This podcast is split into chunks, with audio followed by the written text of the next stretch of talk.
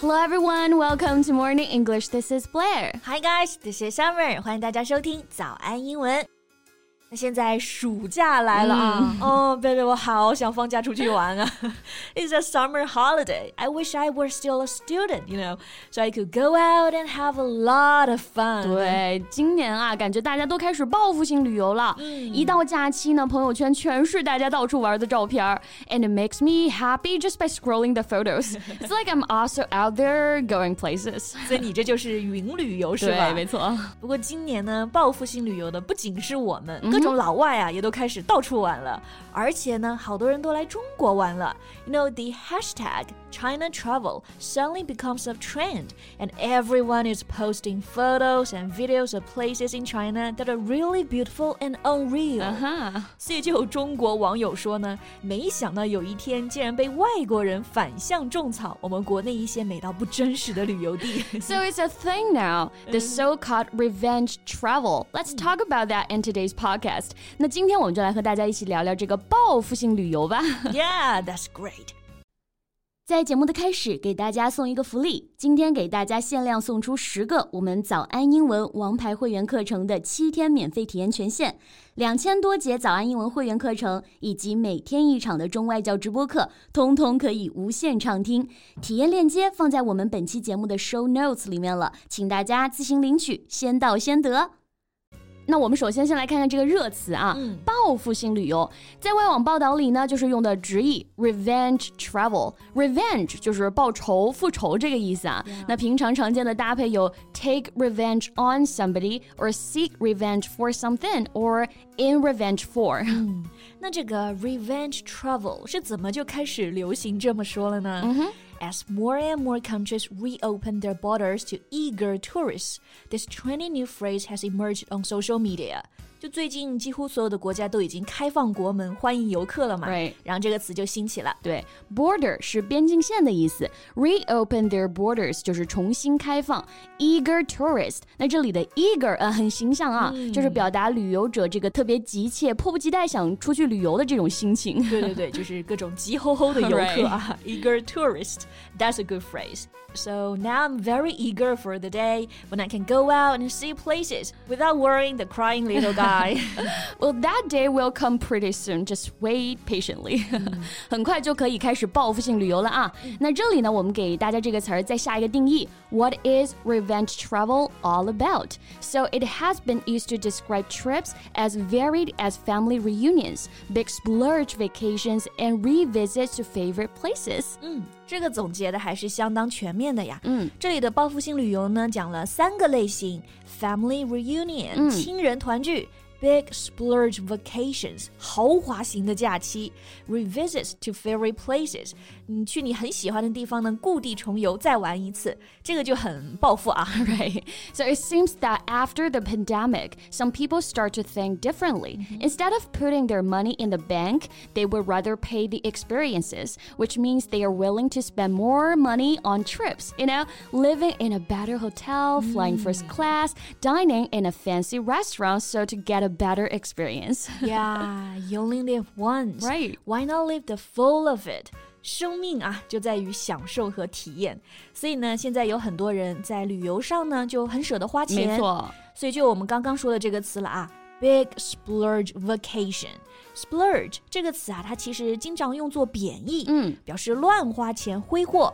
但是在这里呢，splurge 就是表示奢侈的享受。you spend a little bit more than your budget on your vacation. Right, and it can also be used as a verb to splurge. Splurge 这个单词还可以做动词。For example, two-ish years of staying home means that some people have saved up money and can now splurge on a once-in-a-lifetime experience. 两三年不能出门也有个好处啊，就是存了钱，等到现在再出去玩啊，就可以玩的奢侈一些了。有点道理啊。嗯、那这里有一个搭配呢，就是 splurge on something，splurge on a once-in-a-lifetime experience。 once in a lifetime，这里每个词中间都有一个连字符，是一个词啊，嗯，意思就是一生一次的体验。比如各种旅游文章都会写此生必去啊，一生一次的绝美景点之类的。对，不过讲回这个 revenge，也有人觉得这个词儿呢放在 travel 前面，总感觉不搭啊。旅游多享受啊，怎么还要报复呢？The word revenge generally has a negative connotation, which contradicts the joyful, excited feeling so many people have about making their first vacation in two plus years. Mm, so it can be interpreted as getting revenge against a pandemic, Right. or against COVID itself. 那这个我们就理解为这个报复是对疫情的报复了吧、嗯，right Get revenge against a pandemic. Right，那接下来我们再来讲一些和旅游相关的好用的表达啊，嗯比如聊到这一次报复性旅游，大家的心里呢肯定会用到这个词组。When the world began to reopen, people decided to make up for lost time. 啊，是这个对不对？Make up for lost time. Right， 这就是说弥补那些失去的时间啊，把曾经错过的时间再利用起来。During the pandemic, people spent most of their time at home. Well, it could have been used more wisely. So when they get a chance, they make the most of it to make up for lost time.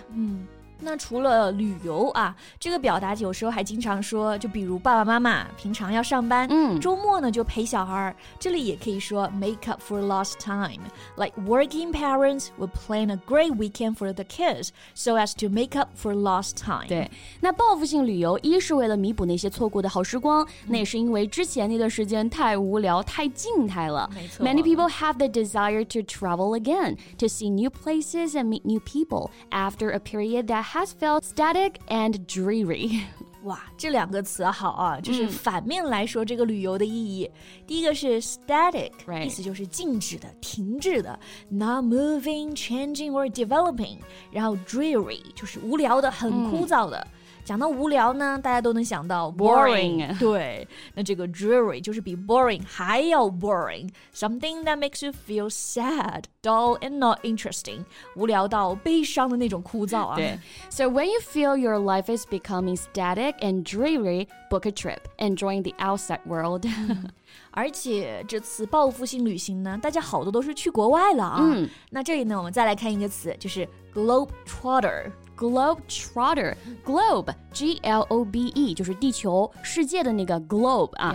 Trotter, trot, T R O T，它本意是小碎步走。那这个词呢，意思就是走遍全球的人。 Yeah, exactly. A person who frequently travels to different places around the world，就是环球旅行者。嗯，So do you want to be a globe trotter? Who doesn't? I think traveling around the world is still in a lot of people's bucket list. yeah, that would definitely be once in a lifetime experience. Right. Okay, so I think that's all the time we have for today. Gotta go, get a trip to go on. Really, a trip to where? to my non static and non dreary home. OK，那我们今天就先聊到这里啦。 so thank you so much for listening. This is Blair. This is Summer. See you next time. Bye. 今天的节目就到这里了。如果节目还听得不过瘾的话，也欢迎加入我们的早安英文会员。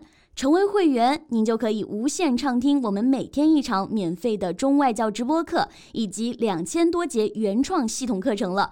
今天我们限量送出十个七天免费试听权限，试听链接放在我们本期节目的 show notes 里了，请大家自行领取，先到先得。This podcast is from Morning English. 学口语就来早安英文。